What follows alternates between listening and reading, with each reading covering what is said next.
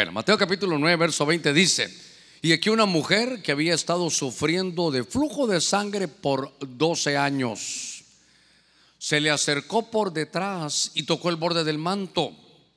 Verso 21, pues decía para sí, si tan solo toco su manto, sanaré. Déjeme leerle el verso 22, que es el más importante.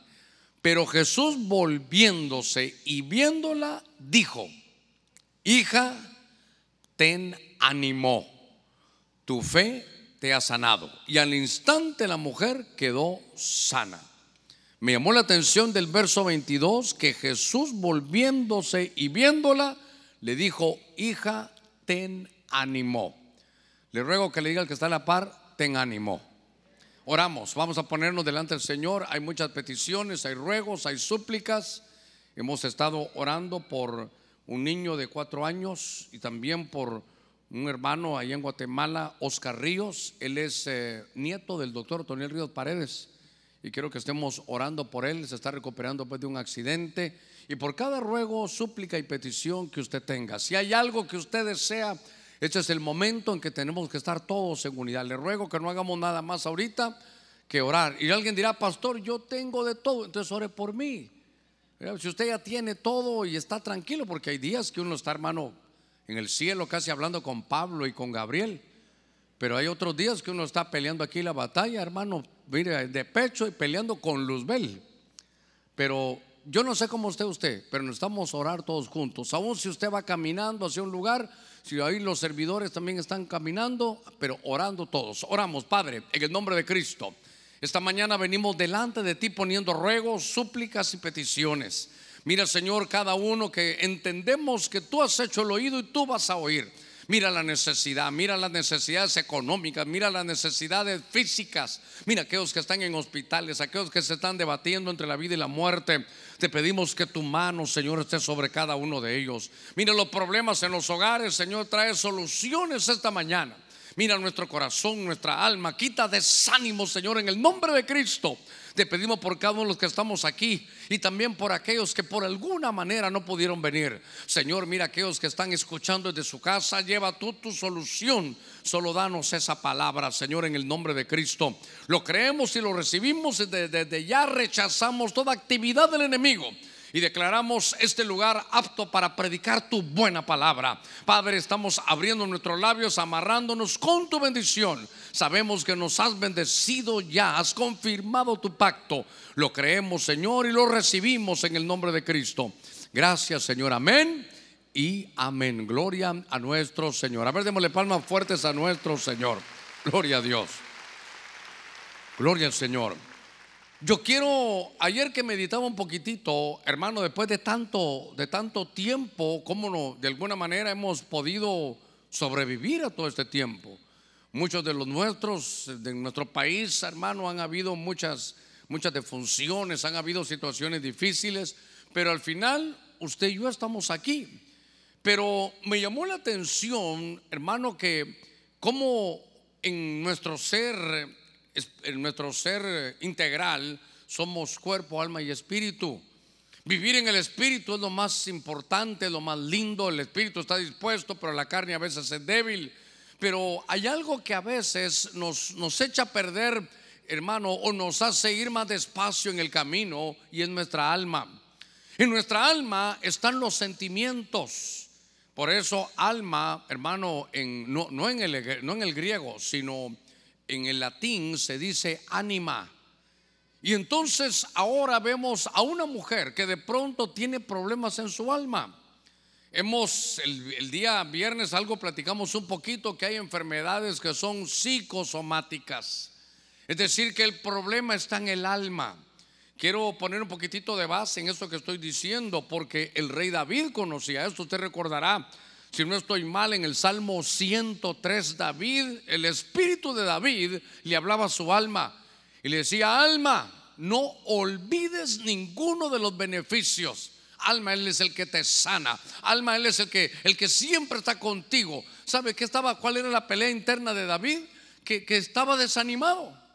Y que entonces el alma es la que te dice, ya no puedo, de esta no salgo. El alma te dice, no, te vas a morir. El alma empieza a manifestar sus sentimientos y eso te hace detenerte. Cuando vemos a esta mujer, la palabra que me llamó la atención es que fíjese qué cosa, le ruego que, que vea conmigo que no le habló a su espíritu. Y era una mujer que tenía hermano, estar padeciendo, pero le faltaba fuerza, le faltaba energía para resolver su problema. Claro, era un problema de 12 años. Hermano, aguantar una enfermedad, una incomodidad de 12 años. Esta mujer habían pasado los años. Dice la escritura que era una mujer que tenía una buena posición social, pero que la enfermedad que tenía, que era un flujo de sangre, en aquellos días era más difícil llevarla porque habían leyes, hermano, en el Antiguo Testamento, que si alguien tenía un flujo de sangre, todo lugar donde ella se sentara iba a quedar contaminado. Si ella decía que padecía el flujo de sangre, el que la tocara quedaba contaminado. Es decir, que esa mujer sufría de un problema que la alejaba de la sociedad, estaba para ella estaba proscrita, hermano de la sociedad. Estaba era una mujer marginada. Se imagina, llevaba ella, ella la inmundicia. Dice que, hermano, que agarró todo su dinero y se lo gastó en doctores. Todo, todo buscando una solución a su problema. Estaba así durante 12 años. Había gastado todas sus finanzas en doctores y sabe que seguía igual. La operaban de alguna de algún hospital y seguía igual. Una mujer que tenía ese, ese mal interno. A veces uno puede penetrar un poquitito más en la vida de esta mujer y fíjese que con un flujo, hermano, de sangre, seguramente en su casa, en su hogar, en su vida conyugal, las cosas no podían caminar igual. Seguramente que era una mujer que estaba desesperada y entonces dice que cuando vio a Jesús dijo, bueno, yo se lo probé todo y todo me ha fallado hablan de ese Jesús, lo voy a ir a ver. Y ella llegó por detrás y dijo, yo solo sé que si puedo tocar el borde de su manto voy a obtener virtud, voy a obtener sanidad. Y entonces usted recordará el pasaje, ay, porque lo que quiero trabajar hoy es que usted, hermano, pueda animarse. Lo que yo quiero atacar esta mañana es el desánimo porque a cualquiera le puede pasar. Es un, hay situaciones en la vida que desgastan los sentimientos. Y note que el Señor esta mañana no va a trabajar el espíritu. Por favor, entiéndame, entiéndame un poquitito esto. Porque el problema no estaba en el espíritu, el problema está en el alma y luego se puede reflejar en diferentes situaciones. Hay, un desánimo. El, el, alma no está contenta, el alma está abatida, el alma, hermano, está vencida. Le falta pasión, le falta ruego, le falta poder enfrentar la vida. Y de pronto aquella mujer toca el borde del manto y Jesús se voltea y viéndola primero le dice, hija, hija. ¿Quiere, hermano? ¿Quién se va a sentir hijo después de 12 años de, enfermedad? Seguramente la mente ataca y te dice, tú no eres hijo. A ti ya Dios te olvidó. Yo creo que, que una emoción tuviste. El alma nos va a desanimar. Hermano, vivir un año, esto no solo es un mensaje para nosotros, este mensaje entra en cualquier lugar después de más de un año, hermano, que marzo, abril, mayo, después de, qué sé yo, un año, dos meses hermano, de estar peleando, estar, mire, ahora, ahora las mascarillas, ahora de colores, ¿verdad? Ahora de colores. Usted va azul, su mascarilla azul. Yo tengo un ojo café y otro azulado, ya le he contado yo, ¿verdad? Mire, hasta de azul. Ahora, ¿cómo está la mascarilla? Ahora hay mascarillas, hermano. Yo estuve en, un lugar donde llegó una, una, hermana, hasta de perlas, hermano, la mascarilla. Esa, esa sí era más cara. Esa sí era más cara porque sí tenía hasta perlas, creo que tenía. Ahora traje azul, eso. Miren, nos hemos acostumbrado. Nos hemos acostumbrado y, y ahora usted va a estornudar y usted hace cualquier cosa para que, hermano, nadie oiga que usted estornuda. Usted estornuda y todos se le quedan viendo, hermano. Usted está en un lugar y va a estornudar, casi que tira un vaso que se quiebre, pero, pero la cosa es que no lo vean usted estornudar. Porque la vida nos, nos cambió en todo este año. Eh, algunos negocios se cerraron, algunos hermanos los despidieron del trabajo, se imagina sin cultos, ahora estamos reponiéndonos. Todo eso nos ha desanimado. Yo como pastor le digo, imaginémonos, hermano, los equipos de servidores, claro que lindo se enfé en su casa, hermano, en una puerta o, barriendo su casa, pero, pero no estábamos aquí en la casa de Dios. Por, solo por, eh, hermano, todavía tenemos el área de niños que no le hemos abierto. Entonces se imagina los maestros de niños, algunos de ustedes estarán aquí sentados. Pero usted hubo un tiempo en que ya no aguanto estos niños, ahora los extraña. Imagínense los de sala cuna, alguno de sala cuna tendrá que estar por aquí. Y los de sala cuna ahora, hermano, antes ahí estaban, hermano, ahí estaba. Y ahora ni, tiene, ni niño tiene y anda en la calle caminando así porque ya le hace falta, hermano. Nos hace falta. Yo decía con esto de, bueno, hoy es ayuno y le voy a abrir el hambre. Siempre dicen que el día del ayuno algo le hablo de comida, ¿verdad? Cerrado el food court. Yo dije, pero ¿por qué si yo la vez pasada fui a comer a pollo campero? Valga la, promoción. ¿Por qué no vamos a comer aquí? Entonces ya, ya abrimos eh, ahí, hermano, al final del ayuno, al final, ahorita no va a ir a comer, no sea bárbaro. Al final del ayuno, ahí si quiere pasa el food court, pero, pero lo que lo quiero llevar es que todo esto a uno que está sirviendo lo desanima. Fíjese que yo me tuve que reponer porque cuando empezó el COVID yo me paraba aquí y prediqué varias veces vacío. Qué triste, hermano. Yo decía, Señor, ahora extraño aquel que se me dormía, pero aquí estaba. Se me dormía y está aquí está el hermano, es, ese, es un hermano bello, porque es el bello durmiente.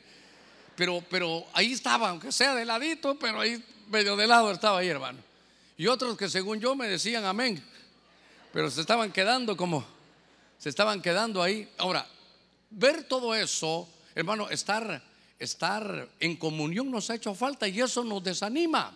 Pero Jesús se voltea viéndola, le dice, hija, a pesar de todo lo que ha pasado, quiero que sepas que eres hijo. A pesar de todo este año, dos meses que hemos pasado en medio del COVID, quiero que sepas que eres hijo de Dios y estás, hermano, en la, mira, en la palma de la mano de Él. Somos hijos de Dios. Y entonces hay una palabra para este domingo, hermano, que usted vino a buscar. Dice el Señor, ten ánimo. Que tu alma no te traicione, que tu alma sepa que yo soy el que te levanto, yo soy el que voy a romper cualquier pared para llegar a ti, como decía ese himno. No importa qué tan alto estés, yo voy a escalar, qué tan bajo estés, ahí te voy a buscar. Pero dice el Señor, ¿sabes qué? Cobra ánimo. Cuando esta mujer cobró ánimo, mire qué cosa, cobró ánimo y el Señor le dice, tu fe te ha salvado. ¿Cuántos tenemos fe? ¿Sabe qué? La fe hay que, hay que, ¿sabe qué? Hay que estarle incentivando. La fe viene por el oír la palabra. No se descuide de escuchar la palabra. No solo venga a los cultos allá de su casa, oiga la palabra. La fe dice que, que se revitaliza dándole gloria a Dios. Cuando algo malo suceda, hermano, aunque la mente le diga que no, usted su labio diga gloria a Dios. No entiendo, pero sé que Dios está aquí. Así su alma se refuerza, su alma va a tener, hermano, confianza porque el Espíritu la va a estar trabajando. Entonces me doy cuenta aquí en esta mujer que el Señor hermano le dice, hija, ten ánimo. Primero el ánimo y luego le dice, tu fe te ha salvado. Fe es creer lo, mire, lo que usted mira con sus ojos espirituales, pero no lo ve con sus ojos biológicos. Yo no creo lo que veo, yo creo lo que leo. Ahora, voy a avanzar un poquitito más. En Mateo capítulo 14 hay un pasaje en el verso 24, dice del 24 al 27, pero la barca estaba ya a muchos estadios de la tierra, de tierra, y era azotada por las olas, porque el viento era contrario. Verso 25, y a la cuarta vigilia de la noche Jesús vino a ellos andando sobre el mar. Y los discípulos viendo, viéndole andar sobre el mar, se turbaron y decían, es un fantasma. Y de miedo se pusieron a gritar. Mire qué apóstoles estos. Ya se imagina, usted va conmigo, hermano, allá, qué sé yo, camino a, allá a Roatán y nos vamos en el ferry, se pone picado y usted me mira, ay, Señor, ay, aquí nos quedamos. Usted va a decir, y este es mi apóstol, este es el que me predica. Mírenlos aquí gritando.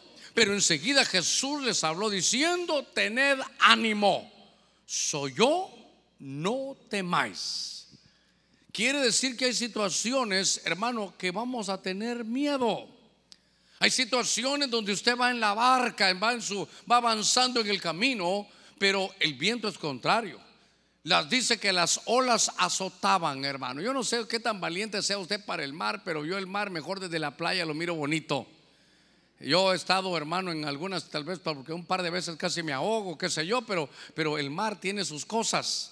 Y ahora están estos, son los discípulos del Señor, son los preferidos del Señor, que el Señor son los apóstoles. Pero hay una versión que pareciera que van en la cuarta vigilia y las cosas no se componen. El Señor los ha enviado, están siendo azotados, el viento es contrario.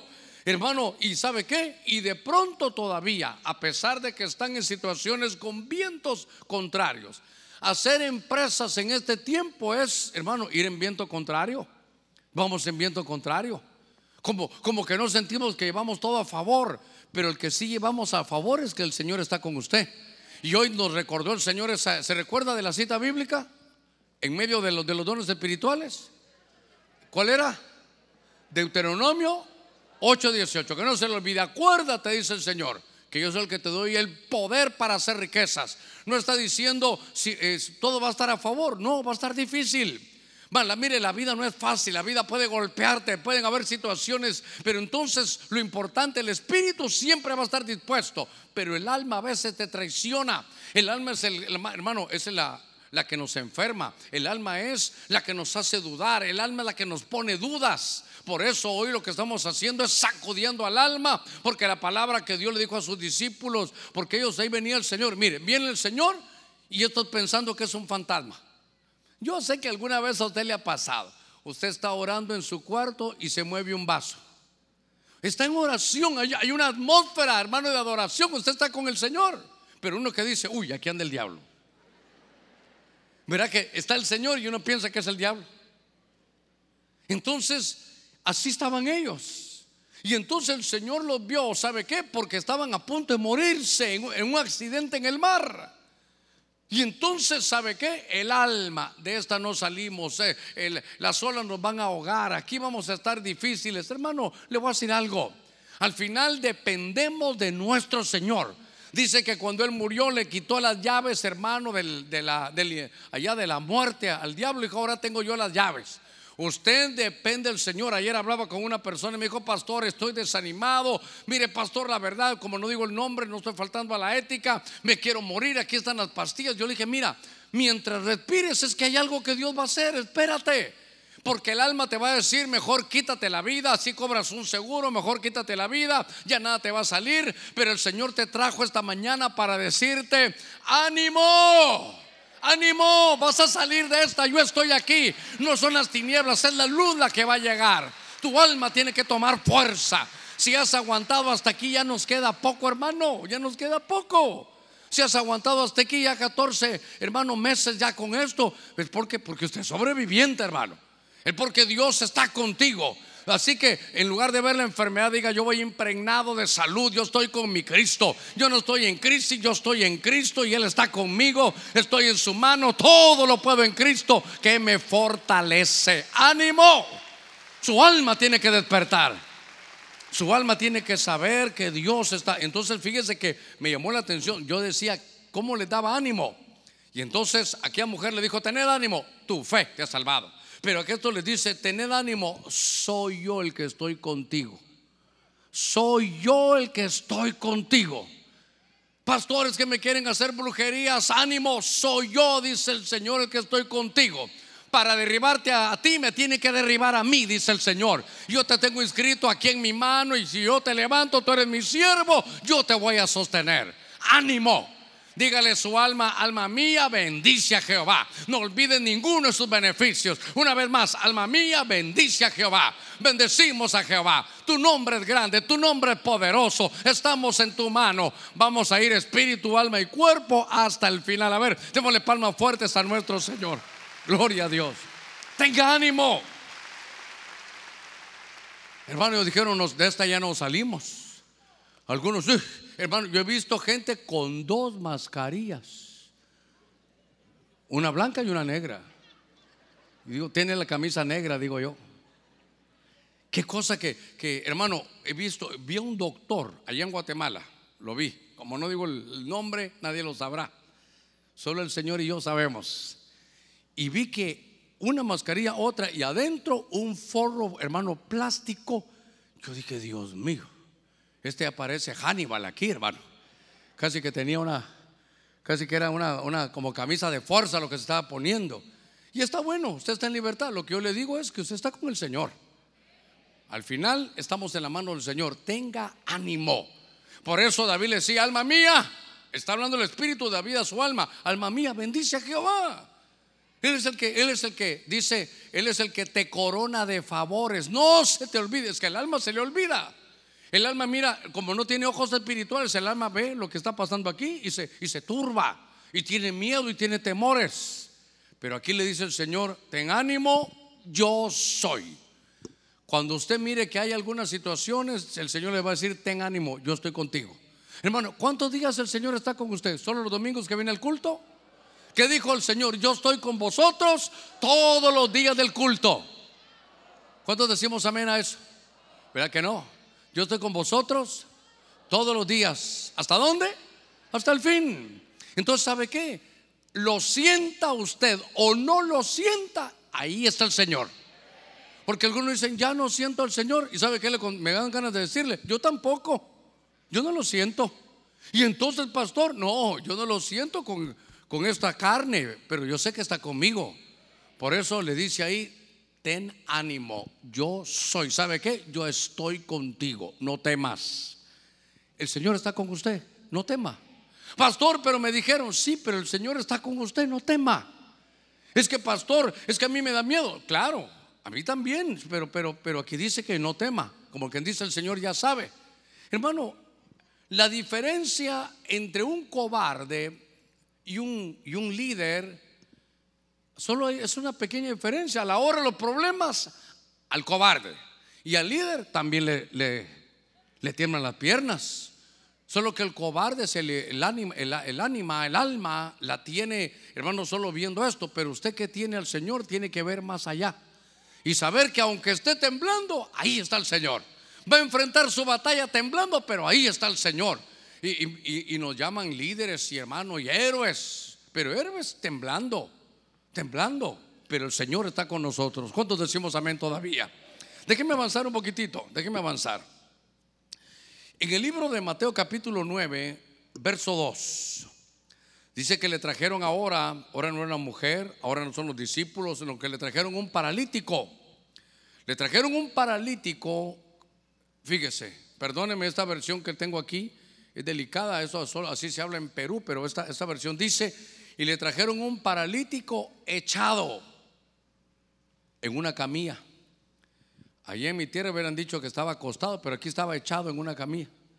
¿Cómo se sentiría usted que llegara a mi casa y yo lo miro que tiene sueño? Hermano, si quiere se echa allá en la cama.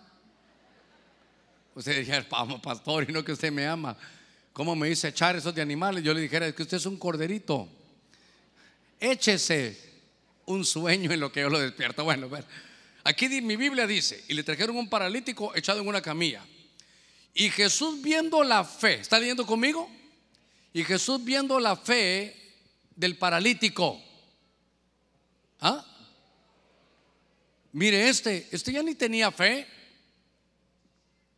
La fe fue de unos amigos que lo llevaron donde estaba Jesús. Jesús viendo la fe de ellos, no la fe del paralítico. Mire, viendo la fe de ellos, le dijo al paralítico. O sea que el paralítico ya no tenía fe. ¿Quién sabe? Usted no sabe. Pero quién sabe si a la par suya vino uno que, hermano, lo trajeron a la fuerza al culto porque su alma estaba desanimada. ¿Qué voy al culto al final? Lo mismo cantan, el pastor habla cosas que a veces ni le entiendo ese barbudo. Pero que ahora se acaba de casar, entonces queda más lío todavía. Mire ahí qué cosa. Dice, y le dijo al paralítico, mire cuál era, mire lo primero que le dijo al paralítico. ¿Qué le dijo? Ten ánimo, ten ánimo. Y otra vez, hijo, tus pecados te son perdonados. Déjeme trabajar esto un poquitito. Primero, era un hombre que ya no tenía el deseo de buscar a Jesús. Segundo, como era paralítico, estaba incapacitado de ir a buscar al Señor. Era un hombre que, que ya no tenía fe, porque Jesús, con tal de, de ponerse, hermano, eh, a, a poder trabajar con este hombre, vio la fe de otros. A ti tal vez te llevaron. ¿Sabe cómo me convertí yo? Por la fe de otro. Porque yo no quería ir al culto. Yo le he contado varias veces hermanos, que llegaban a traerme, ¿a qué horas vienen? A las seis y media, a las cinco y media me iba yo. Así le jugué la vuelta varias veces. pero yo quería dormir al sueño. Y cuando ese hombre se dio cuenta que yo me le iba, me dijo, ¿a qué hora viene? A las seis, ahora voy a llegar a las seis, me dijo. Perfecto, dije yo. Yo dije, me voy a las cinco y media. Llegó a las cinco, hermano. A las cinco me llegó a traer. Yo me recuerdo cuando lo conocí, mi hermano Byron se había convertido al Señor me dijo, mira, tengo mi hermano Germán, que ese sí está más perdido que el hijo de la llorona. Y entonces llegó, tocó la puerta y yo le abrí. Y me dijo, ¿quién es usted? Germán Ponce. Y mira, hermano, me dijo, con usted quiero hablar, me dijo. Y como era un hombre así grande, fuerte, todo, con usted quiero hablar, me dijo. Yo dije, ya, ya, ya, ya, yo creo que me asaltaron, dije yo, hermano. Y era, con usted quiero hablar. Dice el y me empezó a dar palabra. Pero él, él fue el que me llevó. ¿Sabe qué dije yo, hermano? Después de que me escapó, y bueno, al final voy a ir a esa iglesia evangélica. Así voy a así voy y ya no me vuelven a estar molestando. Ya, me dejan en paz. Y ese día recibí al Señor. El Señor no vio mi fe. Hermano, mi fe era, era no, había fe. Igual que este hombre, hermano, estaba paralítico, no dice cuánto tiempo, pero note por favor que Jesús viendo la fe de ellos, si tú eres un muchacho y te trajo tu papá o tu mamá, el Señor está viendo la fe de tus padres. Si usted vino porque quedarle bien a un amigo, por la fe de ellos que te trajeron, Dios está hablando. Este es un hombre, hermano, que dependía de los demás. Aparte era incrédulo, no podía caminar. Llegaron amigos, hermano, a recogerlo. Pero ahora yo quiero que vea la administración de Jesús, hermano, que le dice, lo primero es en ánimo. ¿Sabe qué? Aquí estoy, esto me trajeron, ya sé que no pasa nada, llevo tiempo de estar así. Hoy puede ser tu mañana, es más, hoy es tu mañana. Hoy, hermano, es esta mañana la que Dios ha elegido porque va a ser algo grande en ti. Vas a salir diferente, va esa palabra que venías a recibir ya está quedándote en el corazón. A medida que oyes la palabra, algo está llegando a tu corazón y tú dices, sí, esa palabra para mí ahora entiendo por qué. Mire, ahí estaba ese hombre con esa camilla. Ahí estaba ese hombre, esta versión es más fuerte, echado como que fuera un animal ahí. Nadie podía hacer nada por él. Pero ahora lo primero que le dice el Señor es una administración al alma. Lo vio desanimado, lo vio sin fuerza, lo vio sin pasión para poder resolver sus problemas. Hermano, venir al Evangelio no es que se acabaron los problemas.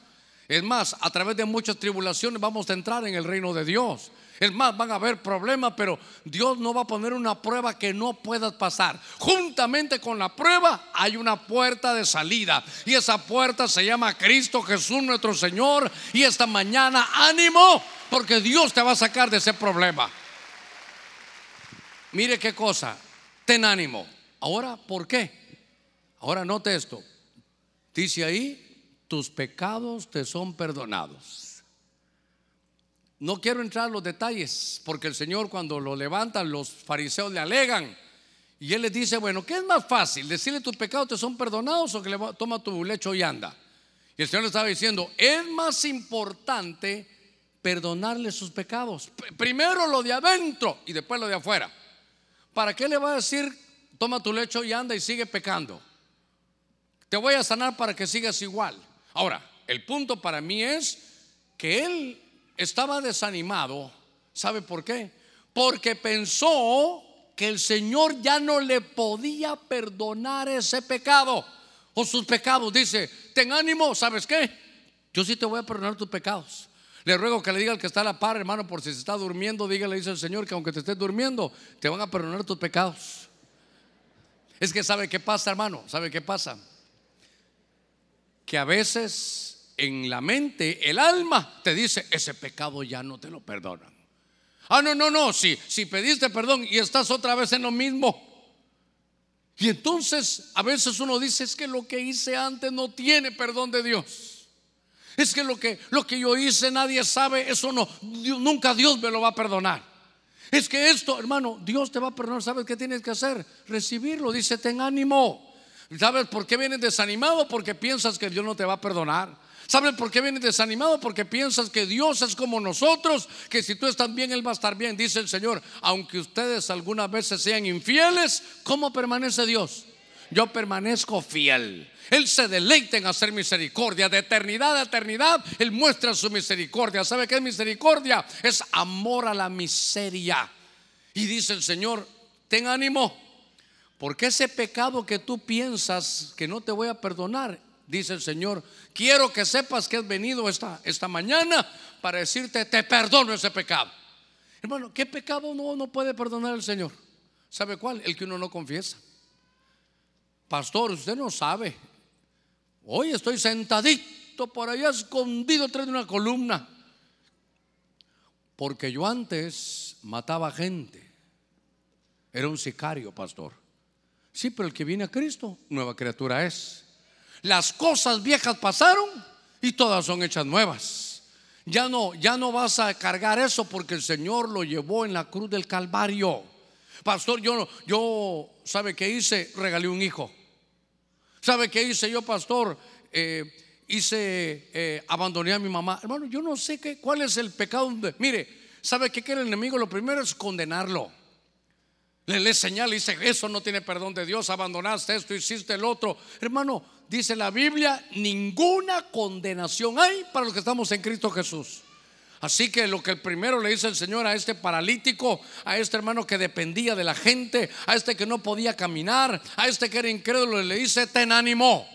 Ese pecado que pensaste que no te podía perdonar, hoy te lo perdono esta mañana. Quiero que te vayas sin esa carga. Así que levanta tu lecho y ve para adelante. Vas a poder caminar como un cristiano. Vas a poder caminar como gente nueva. Porque el que está en Cristo, nueva criatura es. Las cosas viejas pasaron y todas, todas, todas están siendo hechas nuevas. A ver, démosle palmas fuertes a nuestro Señor.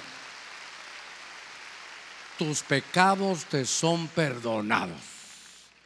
No hay pecado que el Señor no vaya a perdonar. Ay, pastor, es que usted no sabe. Es que el pecado lo cometí yo ya siendo cristiano.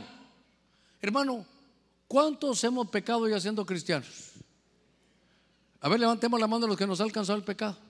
Ah, todavía veo Gabrieles, Migueles y querubines que están delante de nosotros aquí. Dice el pecado que tan fácilmente nos alcanza. Entonces, el Señor sabe y es que, hermano, a veces las situaciones son tan tremendas. Mire, mire, acompáñeme un poquitito más. Acompáñeme un poquitito más. Ah, vamos a la mitad del camino, qué lindo. Pero, ¿cómo se siente? ¿Ya está mejor? ¿O sigue desanimado? Yo a eso vine hoy yo a animarlo. Ah, me gustaría saber su nombre, que si usted se llama José, le diría, deme una J, deme una O, deme una S, deme una E. José, José, José.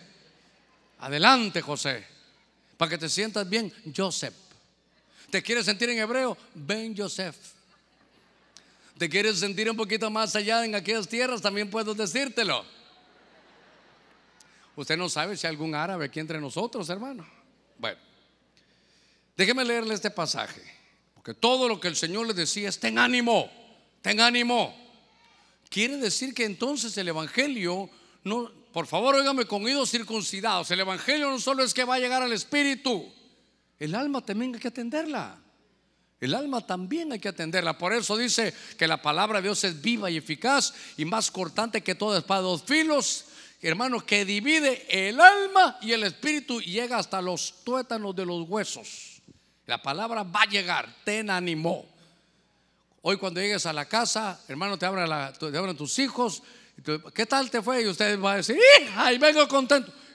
¿Qué pasó? ¿Qué le dieron en la iglesia? ¿Le dieron Red Bull? ¿Le dieron algo? Es que sabe qué? Nuestro Dios es un Dios alegre. Nuestro Dios sabe que es un Dios feliz. A ver si los hermanos de, que están ahí en, el, eh, en la televisión me hacen un favor. A ver si es. Si no es, no lo saquen. 1 Timoteo 1:11 la versión TNM, a ver si la, si la, si la tengo ahí bien. Déjenme avanzar un poquitito. Ten ánimo, ánimo hermano, ánimo. Quítese ese desánimo porque el desánimo, hermano, te, es falta de fuerza, de energía para resolver los problemas.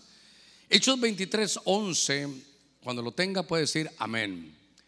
Hechos 23, 11. Los de televisión dirán, bueno, pastor, ¿qué le ponemos ahí? Ah, bueno, Hechos 23, 11. En lo que me buscan la otra, la otra, el otro texto. Hechos 23, 11 dice, a la noche siguiente, oiga, se le apareció quién? El Señor. Están hablando aquí de Pablo y le dijo, ten ánimo, porque como has testificado fielmente de mi causa en Jerusalén, así has de testificar también en Roma. Entonces, yo quiero llevarlo a este pasaje, porque el apóstol Pablo, un apóstol, pero un apóstol, hermano, no, no así como uno de gacho, no, hombre, un buen apóstol. A este se lo llevaban al tercer cielo para darle las revelaciones. A Pablo se lo llevaban, hermano, ahí al, al dice que iba, hermano, al Edén, dice que se lo llevaban allá al paraíso. A Pablo en 2 Corintios 11 se lo llevaron al abismo, le enseñaban las cosas de arriba y las cosas de abajo.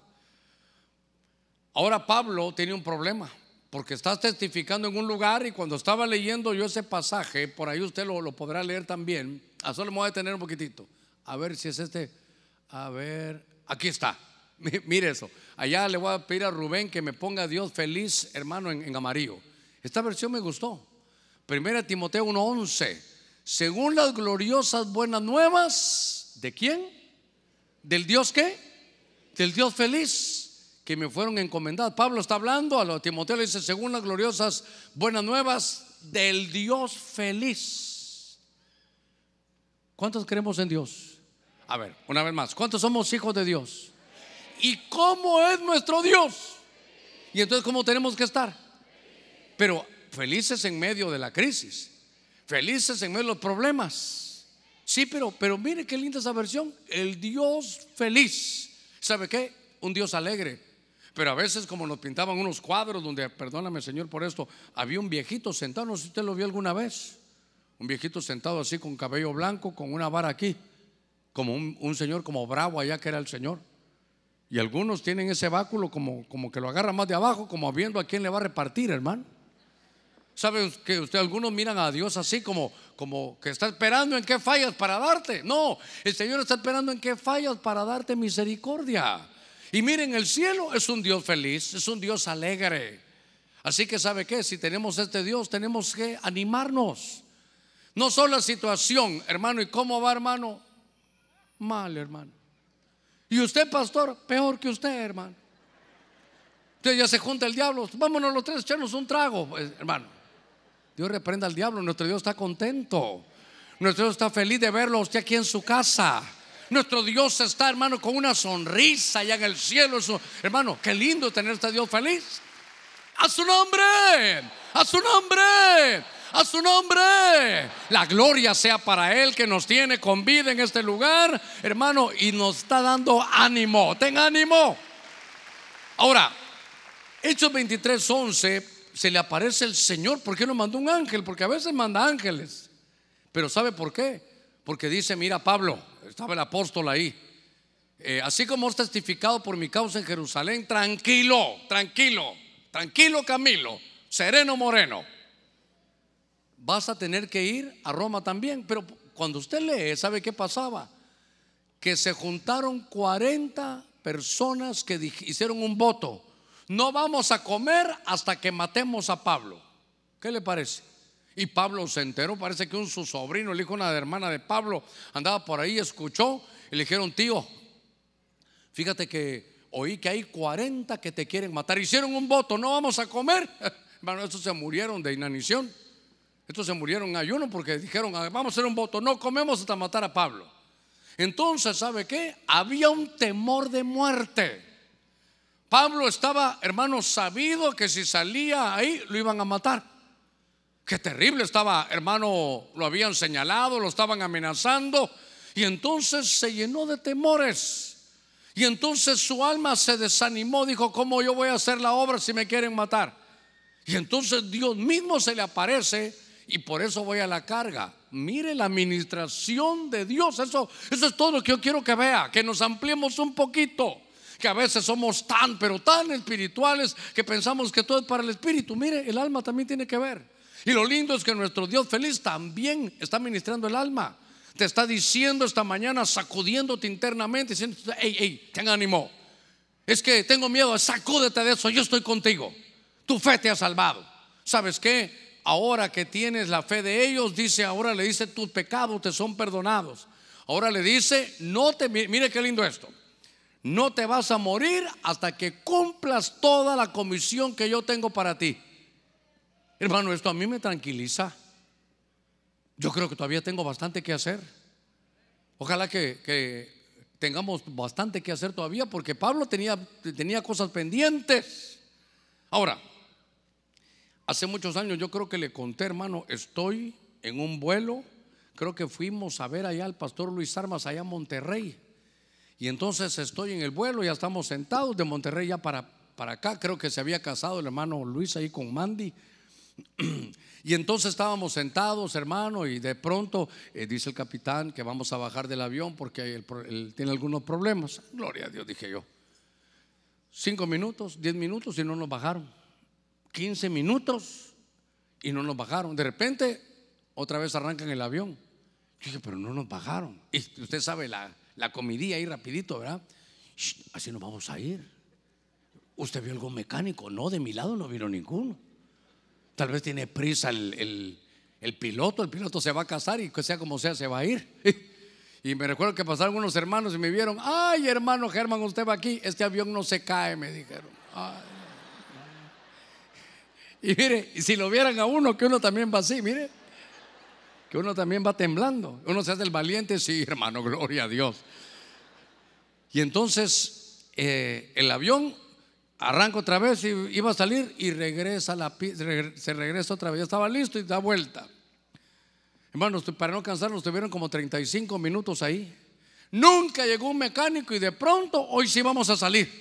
Y cuando íbamos subiendo, hermano, ya despegando, yo dije, Señor, como todo lo que uno oye, ¿verdad? Nadie lo revisó, Solo nos dijeron que estaba malo. ¿Cómo es que después de pronto se compuso? ¿Será que nos vamos así? Y la cosa se empieza a complicar porque uno se vuelve más, uno, uno como que le gusta victimizarse, ¿verdad?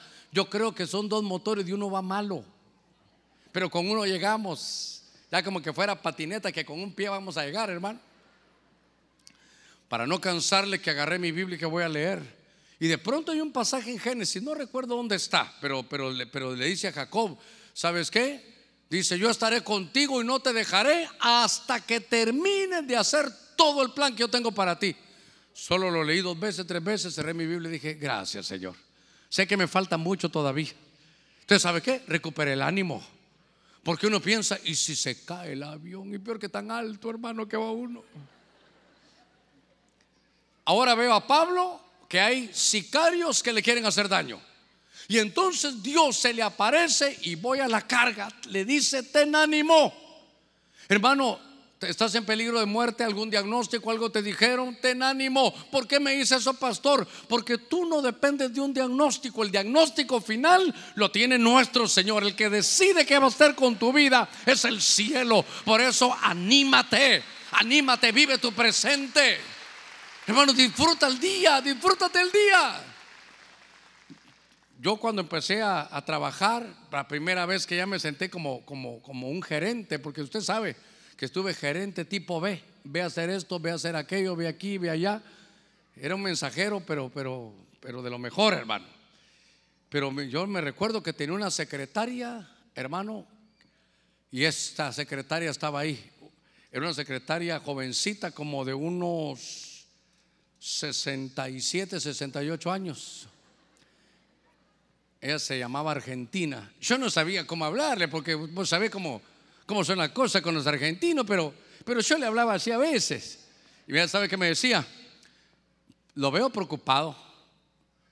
Sí, un poquito le decía yo. Yo trabajaba en un lugar que se llamaba Delta Plast, haciendo unos zapatos ahí de, de hule, botas y esas cosas. Me dijo, lo veo preocupado, que sea las ventas y lo que hubiera.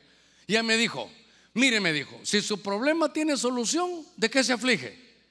Me río. Y si no tiene, ¿de qué se aflige? Oh, ella me afligió más también. Pero nosotros sí tenemos solución. Hermano, cuando se está en el Evangelio, siempre hay una puerta de salida. Solo, solo sabe qué, tómese su tiempo y búsquela. Pero mientras la búsqueda se hace, sepa usted que ahí está el Señor que le ha hablado para que lo haga de buenas, para que sepa que tenga buen ánimo, para que sepa que usted tiene un Dios feliz, para que se disfrute cada día que pasa. Dígale, Señor, voy a vivir este día como que fuera el último, hermano. Si el Señor viniera mañana, yo estoy afligiéndose que la letra del carro, que mire, cada día tiene su propio afán.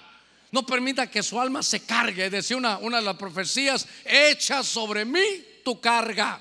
Al Señor no le gusta una iglesia cargada. Por eso es que aquí cuando estamos haciendo los hermanos los privilegios, decimos una semana sí y otra semana descansa. Y a veces los mismos ancianos y los mismos líderes, no, queremos trabajar, hermano. No, si este no es carrera de caballos. Esto es despacio. Mire, como diría mi abuela, despacio, buena letra.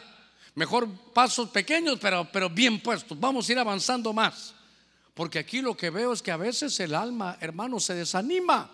Y a Pablo le dicen, no te voy a dejar, vas a estar con vida. Mire, a pesar de los problemas, vas a estar con vida porque vas a desarrollar mi comisión. Usted tiene una comisión en Dios. Quiero que saber cuántos somos hijos de Dios. Todos tenemos una comisión. Mientras no la haga, no se va a ir de aquí. Tiene que, tiene que hacerla. Ahora uno pregunta, ¿por qué tanta aflicción? ¿No se ha preguntado usted por qué tanta aflicción? Déjeme que tome unos minutitos aquí todavía. Déjeme ver cuánto me, cuánto me falta. Pero como ni nos hemos visto, hombre, van 43 minutos, todavía tengo bastante. ¿No se ha preguntado usted, hermano, esta 12 años de flujo? estos buscando al Señor discípulos y con vientos contrarios pensaban que se iban a ahogar. El paralítico pensando que su pecado no se lo podían perdonar.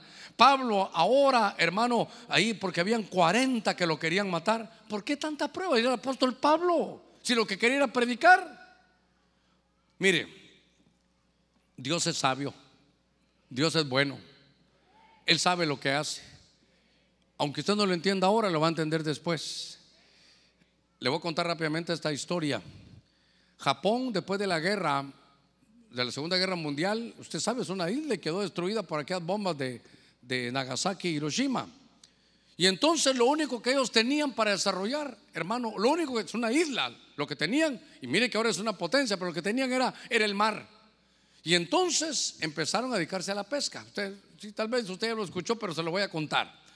Y entonces el pescado por las aguas frías que se daban, hermano, era un pescado con un sabor pero increíble. Y entonces las, exportaciones empezaron a crecer, empezaron a tener sus divisas, a desarrollarse Japón y entonces todos se dedicaron a eso, a agarrar esos peces tan deliciosos que eran de exportación, un sabor inigualable. Pero entonces se acabaron, hermano, se, se bajaron a todos los peces de ahí. Entonces tuvieron que ir a aguas más profundas a pescar. Y entonces, hermanos, se tardaban más, había que estar en alta mar, lo que pescaban estaban unos días, otros días, y traían finalmente, seguían trayendo pescado y estaban exportando. Pero empezaron a haber unos reclamos que el, sabor ya no era el mismo. Entonces dijeron ellos, bueno, vámonos tierra adentro. Y ya no los traigamos en reno, que se fueron tierra adentro, mar adentro, lejos, hermano. Y entonces, ¿sabe qué? Ya no era de ir y venir, no, nos vamos a quedar aquí dos semanas, tres semanas. Y entonces hicieron unas embarcaciones hasta con piscinas. Agarraban a los, qué sé yo, a los sardinas, lo que fuera, y las tiraban en la piscina y se estaban ahí. Otros dijeron hasta que las llenemos. Se tardaron hasta meses. Y después de varios meses regresaban, hermano, con los pescados y los exportaban. Entonces le dijeron, ¿saben qué? Sus clientes les dijeron, miren, gracias, vemos que es el mismo pez, hasta lo investigamos y todo, pero, pero perdió el sabor. Miren, ya no queremos ser clientes de ustedes porque, porque perdieron el sabor. Sí, pero lo traemos con agua salina de esto, del otro. Sí, pero no sé qué pasa, pero, pero algo le sucede que el pescado ya no es igual. Perdieron su sabor. Y entonces, hermanos, ¿sabe qué hicieron? Dijeron, no, eso no hay otra cosa más que hacer. Hay que ir a mar adentro y entonces empezaron a estudiar ellos y entonces los pescados, hermano, venían en las piscinas así como hasta acostados, dormidos, tranquilos, hermanos sin movimiento, y ya, ya, no llegaban bien. Entonces a alguien, hermano, que estaba allá, eh, era uno de Benecer que se había a Japón. Y entonces allá estaba el hermano Iwasaki Katrachis. Y entonces, ¿sabe qué? Le dijo, ¿saben qué? Se me ocurre algo. Lo que pasa es que los peces no nadan igual en la piscina que en el mar. ¿Qué hay en el mar? Tienen enemigos. Entonces le metieron tiburones a las piscinas. Entonces se imagina, los peces estaban hermanos vivos, tenían que ir, venir y hermanos escabuirse porque habían pequeños tiburones en la piscina. Agarraron esos eh, peces y los exportaron y le dijeron, no sé qué han hecho, pero recuperaron su sabor. ¿Qué nos quiere decir, pastor? Que a veces Dios nos pone tiburones en la piscina. Porque si no en el COVID estamos en la hamaca, duérmete niño, duérmete ya, que viene el coco y te comerá. Ya no servimos, ya no oramos, ya no hay problemas. Y dice Dios, te voy a mandar unos cuantos tiburones, unos cuantos problemas, para que vuelvas a la rodilla, para que vuelvas al culto, para que vuelvas a la, a la comisión que Dios te ha dado, para que recuperes tu ánimo, para que me busques. Pero el Señor está con nosotros. Ten ánimo, iglesia de Cristo, porque Dios está contigo, Dios está con nosotros. Esta es la obra de Él y tú eres obra de Él. El que comenzó la buena obra la va a perfeccionar hasta el día de Cristo. Tienes seguridad para llegar hasta el final. Vamos a llegar hasta el final. Pero dice que somos la sal de la tierra no perdamos el sabor. Hermano, si estuviéramos sin ningún problema, yo le aseguro, carro de, hermano, carro BMW 2022. La puerta se abre así, como la pantera rosa, hasta se baja usted, hermano, caminando allá, hasta diferente. ¿Cómo seríamos sin enfermedades? Una empresa tiene, tiene cinco negocios en todo San Pedro Sula. ¿Sabe qué pasaría? Ni el culto vendría. Ahí está en su casa tirado, hermano. Una señora haciéndole el pedicure del lado izquierdo, una del lado derecho, una de manicure, otra aquí y otra barbecue también. Y el culto lo veo desde aquí, se durmió viéndolo. ¿Usted sabe qué es el Señor? Nos manda alguna prueba, son, esos tiburoncitos. Pero es para que no perdamos nuestro sabor. Pregúntale al que está en la par suya, ¿cómo estás de tiburones? Me siento en tela, va a decir usted, ¿verdad? Déjeme terminar. ¿Cómo va ese ánimo? ¿Ya está mejor? Es que el Señor me dijo ayer anoche, me dijo, el pueblo está desanimado, los servidores están desanimados, tienes que animar a ese pueblo. Y yo dije, Señor, a ver, ¿a quién estás animado? Cuando vi al apóstol, le dije, Señor, anímame a mí primero. Porque venir a predicar aquí vacío, qué cosa terrible, hermano. Peor que uno dice, ¿cuántos dicen gloria a Dios? Y la gente dice, yo aquí solo, ¿cuántos dicen gloria a Dios? Y yo, amén, hermano Germán, gloria al Señor. Hasta que dije, no, mejor me voy a un cuartito, ya cerramos aquí. Anímese, hermano. Que su alma sepa que está segura en Dios. Mire, déjeme, avanzar un poquitito en estos minutitos que me, que me restan. Aquí hay un pasaje, voy a irme a 2 Corintios capítulo 5. A ver, déjeme ver 2 Corintios capítulo 5. Y aquí, fíjese que habla, a ver, verso 6. A ver, déjeme que lo busque en esta Biblia. 2 Corintios capítulo 5, verso 6. Aquí está hablando Pablo a, estos muchachos de, Corintios en este capítulo 5 y dice, por tanto, animado siempre y sabiendo que mientras habitamos en el cuerpo estamos ausentes del Señor, porque por fe andamos, no por vista. De aquí saco yo aquello que yo no creo lo que veo, yo creo lo que leo. Nos damos por vista. Pero cobramos ánimo y preferimos más bien estar ausentes del cuerpo y habitar con el Señor. Por eso ya sea presentes o ausentes, ambicionamos serle agradables. Entonces yo quiero tenerme un ratito aquí. Pablo les está hablando a los corintios y le está diciendo, miren, ahorita tenemos este tabernáculo terrenal, pero este tabernáculo terrenal, hermano, se va, se va desarreglando. Pero podemos estar aquí, hermano, dice Pablo, que si estamos aquí, estamos presentes en el cuerpo, pero no estamos con el estamos ausentes del Señor. Entonces Pablo dice, cobremos ánimo porque llegará un momento que vamos a estar ausentes de este cuerpo. Significa que nos morimos, pero vamos a estar presentes con el Señor. Por eso, sea que vivamos o que muramos, somos del Señor. Y Pablo dice, yo no quiero ser despojado de este cuerpo, sino quiero ser revestido. Pablo está diciendo, yo no quiero morir, sino solo ser transformado, como en el arrebatamiento. Ahora, lo que quiero decirle es que hay cambios en la vida. Lo que quiero trasladarle es que muchos de los que son jovencitos no saben de esto porque ellos no, no, lo ven así. Pero aquí hay, a los, a los corintios les están hablando de esto porque hay cambios en los ciclos de la vida. Y entonces el cuerpo ya no responde como antes respondía. Fíjese que una vez lo dije aquí de chiste y ahorita me junté con mis hermanos y dije yo, Dios mío, el chiste se me hizo realidad. Porque sabe de qué estamos hablando. Ya cuando la vida va avanzando, ya no hablamos de otra, otra cosa, sino, ¿sabe de qué hablamos? ¿Qué pastillas estás tomando? Esta para los triglicéridos, esta, qué sé yo, eh, la vitamina D para la, para la piel, la vitamina C también hay que tomar, y que el calcio y que el zinc, ya me siento yo cocina, me siento techo, hermano, porque dicen que el zinc hay que, hay que, hay que tomárselo también, y, y cuando ya está eh, un vitamínico ahí, ¿verdad?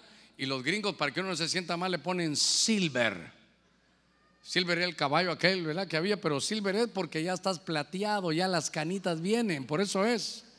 No te creas que gold y que silver, no, no, no, te están diciendo, te estás haciendo viejo. Y entonces, en los cambios de la vida, en esa prueba, el Señor le dice ahí a ellos, tengan ánimo, anima, anímese. Usted pasó por el tiempo de ser joven ahí, usted era el yerno, pero el tiempo pasó y ahora es el suegro, ¿qué le parece? Yo no sé cómo le dicen aquí a las tapas de los panes esos, hermano, pero allá en mi ex tierra en Guatemala, a las tapaderas de ese pan que viene así cortadito, le dicen suegra. Y a veces ni se la comen, hermano. Usted con hambre ahorita en el ayuno, yo creo que sí, ¿verdad? Bueno, ¿qué le estoy tratando de decir? Le estoy tratando de decir que vienen cambios y que no se desanime. Pastor, pero, pero es que me están saliendo canas, pastor, y solo tengo 30. Las canas son vanas y las arrugas son seguras, hermano. Así que tranquilo. ¿Sabe qué? Hay que disfrutarse la vida conforme va avanzando. Lo importante es que viva el día de hoy y que no se desanime. Porque el alma le dice, ay, ahora ya estás con calores. Estás, mujer de Dios, sentada en un lugar donde todos sienten frío y usted siente unos calores ahí. ¿Qué pasó? Menos Ya le está llegando, pero disfrútesela también. Tiene calefacción interna. ¿Lo quiere en inglés? Hot flushes. Uf, uf, dice usted, ¿verdad? Disfrúteselo. Mire, le voy a leer un pasaje. Como aquí estamos en casa. Eclesiastés capítulo 12, ah, la versión del lenguaje sencillo. Mire, mire lo que pasa. Pastor, y entonces es que el alma también le juega rudo. Te hiciste viejo. Ya no sirves para nada. ¿Por qué no? Si hermano, el viejo lo que tiene es experiencia. Yo decía, mi papá decía, gato viejo, casa sentado, me decía mi papá. Pasaron los años para que entendiera bien el, pasaje. A ver, Eclesiastés le dije, ¿verdad? A ver, venga conmigo, Eclesiastés capítulo 12, verso 1 creo que es. Pero la versión, ay, perdóneme, tal vez los de televisión la tienen de lenguaje sencillo, o si alguien la tiene, bajo rápidamente. La versión de la BLS. Déjeme que la busque aquí, Dios mío, ¿por qué no la apunté? A ver, si no se la voy a tener que decir así como me recuerdo que la estuve leyendo. Es que fíjese que dice, acuérdate pues de tu creador en los días de tu juventud antes que vengan los días malos y se acerquen los años en que digas no tengo de ellos placer. Antes que se oscurezca el sol y la luna y las estrellas y las nubes, dice, vayan tras la lluvia. Oiga, el día cuando tiemblen los guardas de la casa y los fuertes se encorven. ¿Sabe qué? los fuertes, lo que, lo que está hablando ahí es de las piernas, que, ya te levantas y dolor de rodilla. Te sientas mucho, te ibas a parar y, ay, hermano. Ah, ahí se va, porque ya, ya, ya están pasando los años, ya las bisagras empiezan a tronar. Dice, las que muelen están ociosas, la, los dientes, se están cayendo los dientes, hermano. Se están cayendo los dientes. Dice aquí, y se nublen los que miran por las ventanas. ¿De quién están hablando ahí? Los ojos. Usted, usted, hermano, usted ya cumplió 40 años. Y ahora le dice, pero usted siempre tenía 20, 20. 40 años. Y ahora le dicen, lea esto. Y usted lo lee así, mire. Se lo pega en el zapato y ahora lo lee así, mire. Se llama presbicia. Se llama eso porque es, ya la vista cansada. Y usted dice, pero es que ya no miro igual. ¿Sabe para qué es? Para que usted piense, y mi pastor que de los siete años no, no mira bien. Mire el sufrimiento que ha llevado yo. Pero usted mira aquí y dice, Mire, antes dice que, a ver qué más, eh, cuando se cierren las puertas de la calle, ay hermano, problemas estomacales. El sonido del molino, ya solo gelatina puede comer, hermano. El molino. ¿Usted ahora cómo va? ¿Sale ahorita del ayuno? ¿Cómo va a ir? Pizza, dos baleadas, pastel de fresa, Coca-Cola y el molino funcionando, hermano. Pero después, no como esto porque me da reflujo. Jugo de naranja. Ahora tengo que dormir con almohadas. Por eso le están diciendo a los corintios, viene en cambio, pero anímese. Dice, después le va a dar miedo la altura. Ah, oiga esto. Y se levanta uno al canto del ave y todas las hijas del canto sean abatidas. ¿Sabe qué? Ya no oye. Ya no se oye bien. Hola, Diego.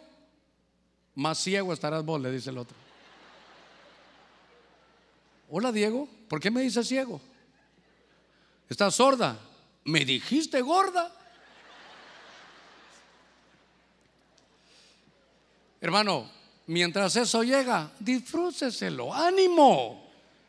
Tiene que tener ánimo. Que los cambios físicos, que los cambios de la vida, hermano, no lo hagan a usted estar desanimado. Si nuestro Dios es un Dios feliz. Me queda un minuto, un minuto. En lo que los hermanos de alabanza suben, solo déjeme que lea este pasaje. Dice, esto me gustó por el himno que estaban, ese himno vamos a cantar. Venga conmigo a Marcos 10, 46. Vamos a leer el verso 46 y luego el 49. Entonces llegaron a Jericó. Y cuando salía de Jericó con sus discípulos y una gran multitud, un mendigo ciego, mendigo y ciego, llamado Bartimeo, el hijo de Timeo, estaba sentado junto al camino. Verso 49. Y Jesús se detuvo, Jesús se detuvo y dijo, llamadle.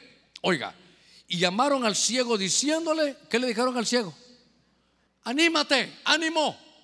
Pero hermano, ¿por qué le dijeron que tuviera ánimo? ¿Por qué le dijeron que tuviera ánimo? Ahí dice, mire,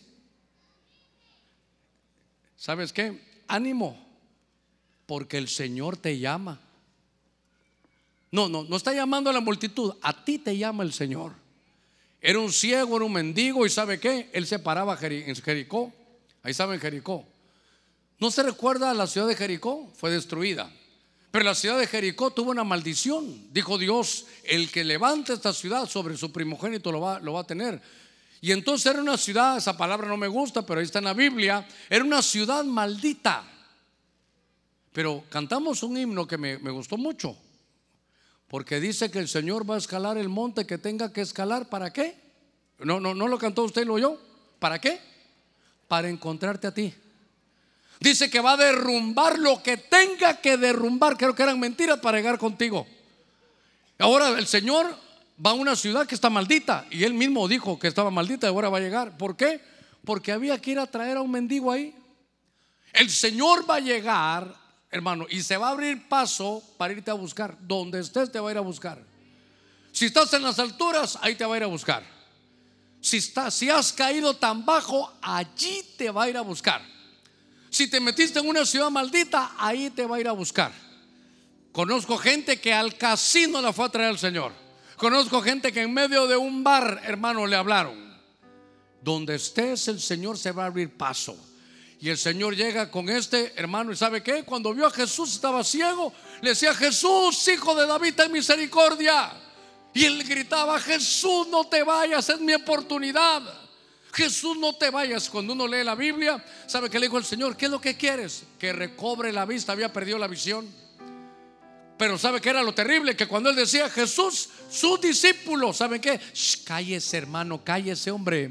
¿Qué es este escándalo que tiene? Deje que iba Jesús. Quiero hablar contigo, Jesús. Está ocupado, no te puede atender. Se lo pongo en un nivel súper bajo, muy bajito, casi ínfimo, hasta profano puede ser. Quiero hablar con el pastor, está muy ocupado, no, puede atenderlo a usted. No sé si alguna vez le ha pasado. Y yo tal vez tomando café. Y yo, y ¿sabe qué es lo peor? Que yo, ni sé nada. ¿Puedo hablar con el pastor? Está ocupado. Y Jesús, ten misericordia.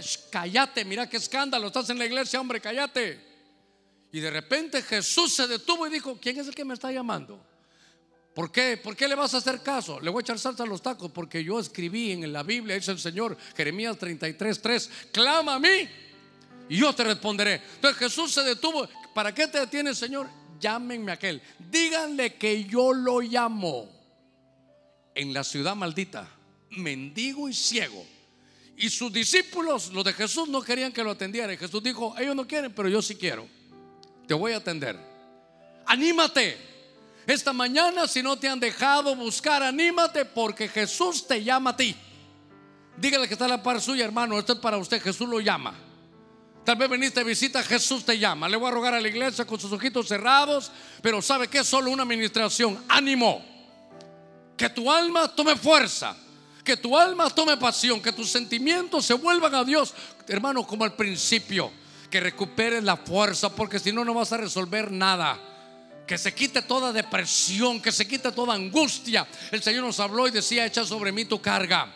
Hoy usted se ha dado la tarea de venir, hermano. Después de esto, cantaremos unos 20 minutos y vamos a entrar al segundo tema. Lo, que yo quiero es que usted se quede, que reciba la palabra. Hoy lo primero que el Señor me habló es ánimo, anímate. Hoy es a tu alma el mensaje, directo a tu alma el mensaje. ¿Sabe qué le dice? Sabes, te manda a decir el Señor que te animes. ¿Por qué? Porque Él te llama, a ti te llama. Y cuando llega le dice, ¿qué quieres que te haga, Señor? Yo quiero recobrar la visión. Él no era ciego de nacimiento, él había perdido, hermano, la vista, había perdido la visión de la vida. ¿Por qué? Por el alma sus sentimientos, de esta no salimos, ya no soy igual, esto no va a volver a ser lo mismo, no voy a recuperar mi negocio, no voy a recuperar mi hogar, me voy a quedar así siempre solo, destruido, derribado. Pero hoy el Señor te dice, ánimo. ¿Por qué? Porque el Señor te quiere hablar. A uno le dijo, tu fe te ha salvado. A otro le dijo, no te vas sin que cumplas tu comisión. A otro le dijo, tus pecados te son perdonados. Pero hoy te dice, ánimo porque el Señor te llama. Él va a escalar el monte para encontrarte a ti, buscarte a ti. Hoy ha escalado, hermano, ha quebrantado puertas. Llegó a Jericó, a la ciudad maldita, para buscarte a ti. No vas a salir igual. Tu alma va a salir diferente. Con sus ojitos cerrados, unos segunditos, habrá alguien primero que va a recibir a Cristo.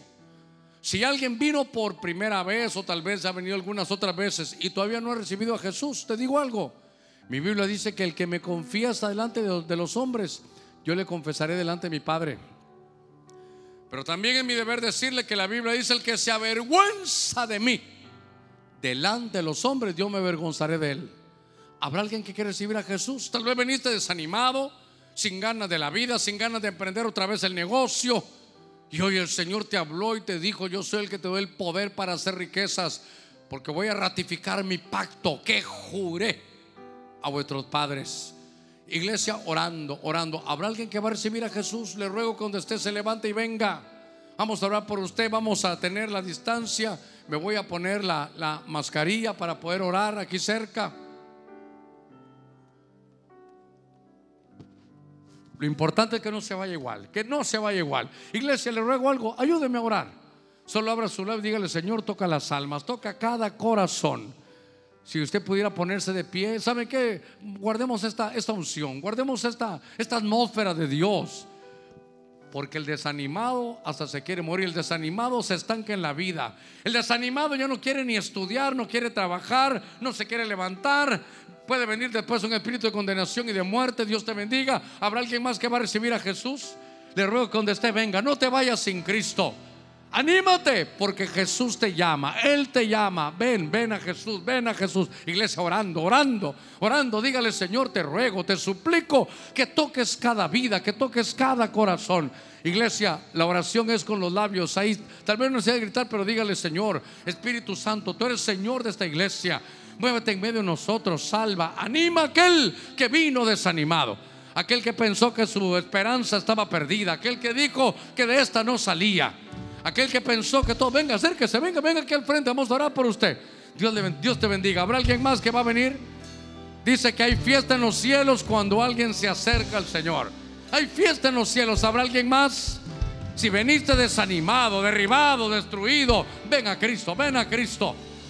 Dios le bendiga, Dios le bendiga. Voy a extender la invitación. Si alguien que se quiera reconciliar, es decir, alguien que ya siendo cristiano venía totalmente desanimado, que pensaste ya no seguir, Dios te bendiga, que dijiste ya no vale la pena seguir adelante, que te sentías condenado, con un mal diagnóstico, tal vez te estaban señalando, tal vez amenazado de muerte. Hoy te habló el Señor y te dice, ánimo, ven, ven, Dios te bendiga, Dios te bendiga.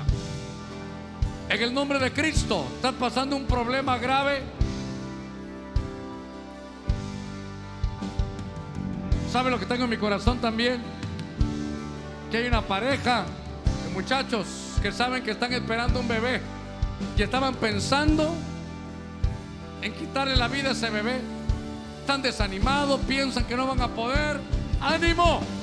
Sí van a poder. No hagas eso, busca de Dios.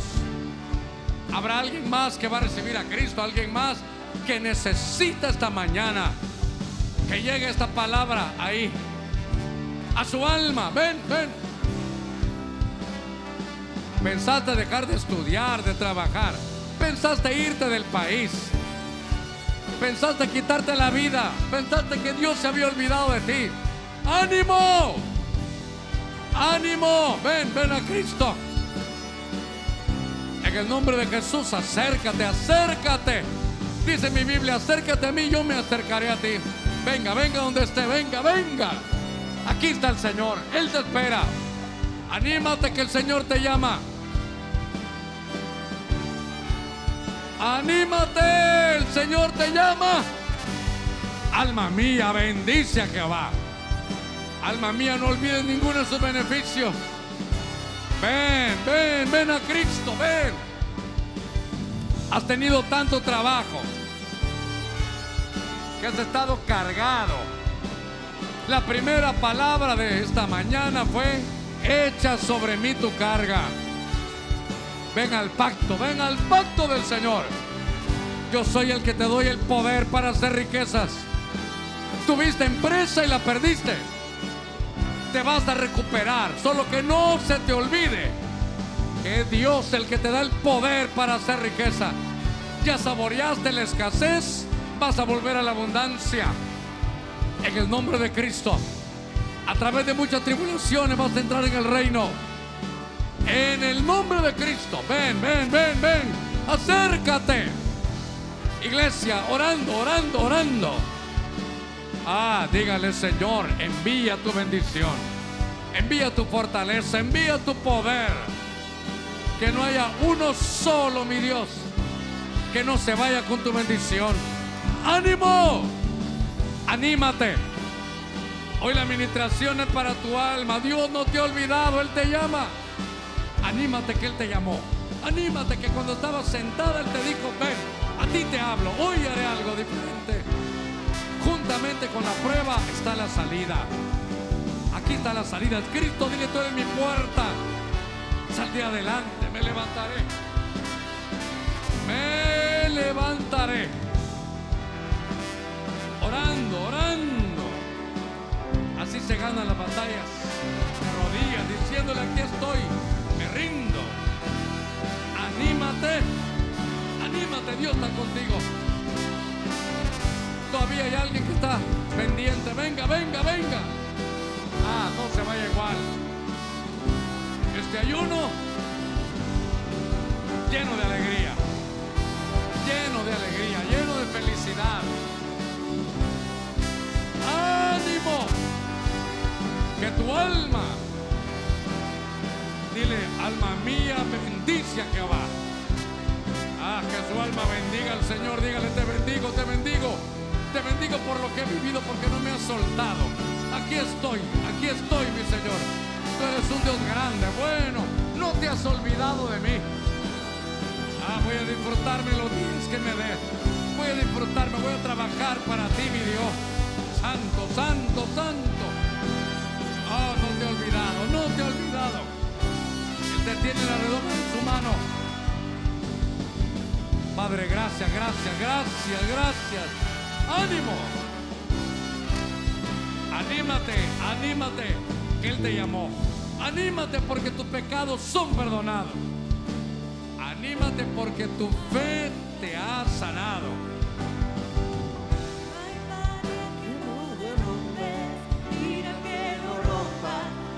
Oh, mi Señor, gracias, gracias.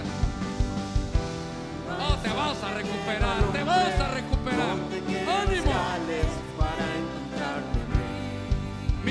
final será mejor. Tu final será mejor. Toma fuerza ahora.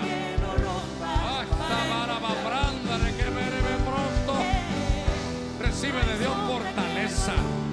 En el nombre de Cristo. Anímate que tienes mucho camino por hacer. Tu convicción está cerca. Anímate, anímate, anímate. Tu convicción está cerca. Por cuanto has buscado de niño, como Samuel, será tu crecimiento y tu desarrollo. Padre, gracias en el nombre de Jesús. Mira a tu sierva, Señora. Ahora que se haga de acuerdo a tu voluntad, que vaya animada. Ahí está la puerta de salida. Vas a salir de esto. Vas a salir de esto, te dice el Señor. Cobra fuerza, emprende ahora, creyendo que hoy te he dado el poder que viene de mí. No se te olvide que soy yo el que te doy el poder, dice el Señor. Ah, recibe de Dios, recibe de Dios tu bendición. Recibe, recibe ahora en el nombre de Cristo. Gracias, gracias, gracias. No hay monte que no escale, no hay pared que no derrumbe. Para Hoy te encontrar Hoy te sombra Dígale, que Señor, yo soy el que buscaba. Yo soy, yo soy el que buscabas, aquí estoy.